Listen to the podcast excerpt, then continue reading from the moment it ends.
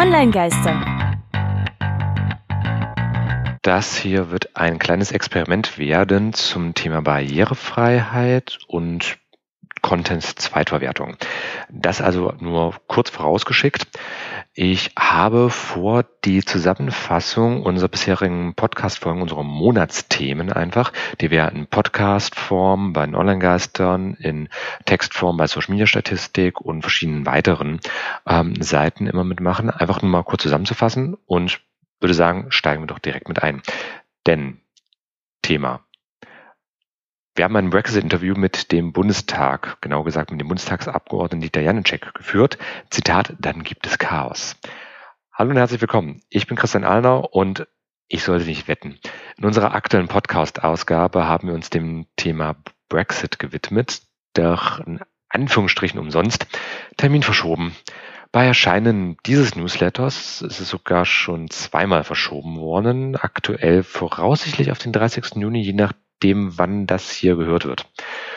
Obwohl das eigentlich wiederum eine gute Sache ist, denn so habt ihr, liebe Online-Geister, die nötigen Infos vorab, um euer Unternehmen oder euer Verhalten auf den Brexit vorzubereiten. Deswegen, Brexit. Nein, doch. Oh. Es ist ein beschämendes Trauerspiel. Inzwischen warnt sogar die serbische Regierung ihre Bürger vor Reisen nach Großbritannien. Unklare politische Verhältnisse.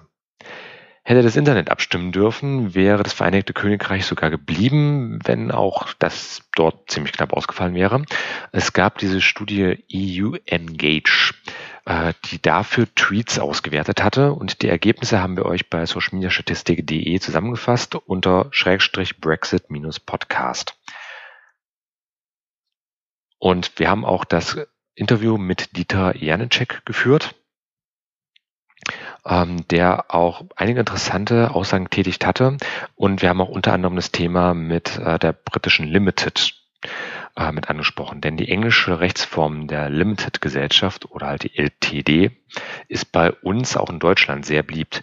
Doch ist das dann mit dem Brexit vorbei? Darf ich noch bei Online-Shops einkaufen? Das haben wir halt mit ihm besprochen und das dann in unserer regulären Folge Nummer 34 der Online-Geister mit behandelt. Die MP3 könnt ihr euch natürlich dann auch direkt dort mit anhören und vielleicht so als Fazit, Brexit im Internet, was nun? Tja, die Brexit-Katze steht vor der offenen Balkontür. Sie hat gekratzt, sie wollte raus und jetzt tockt sie unschlüssig rum.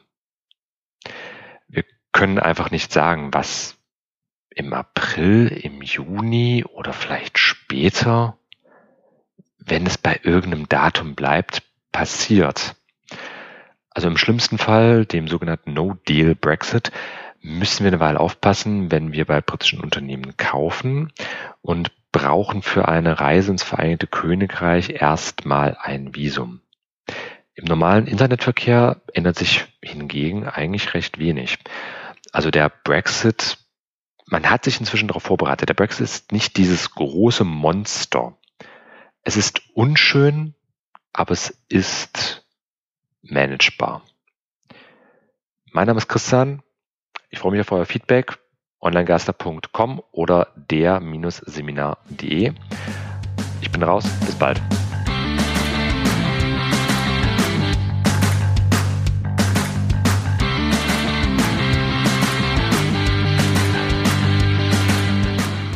War Online-Geister. Radio über Netzkultur, Social Media und PR. Von und mit Tristan Berlet und Christian Allner. Alle Links zur Sendung, Kontaktmöglichkeiten und das Archiv zum Nachhören gibt es unter www.onlinegeister.com.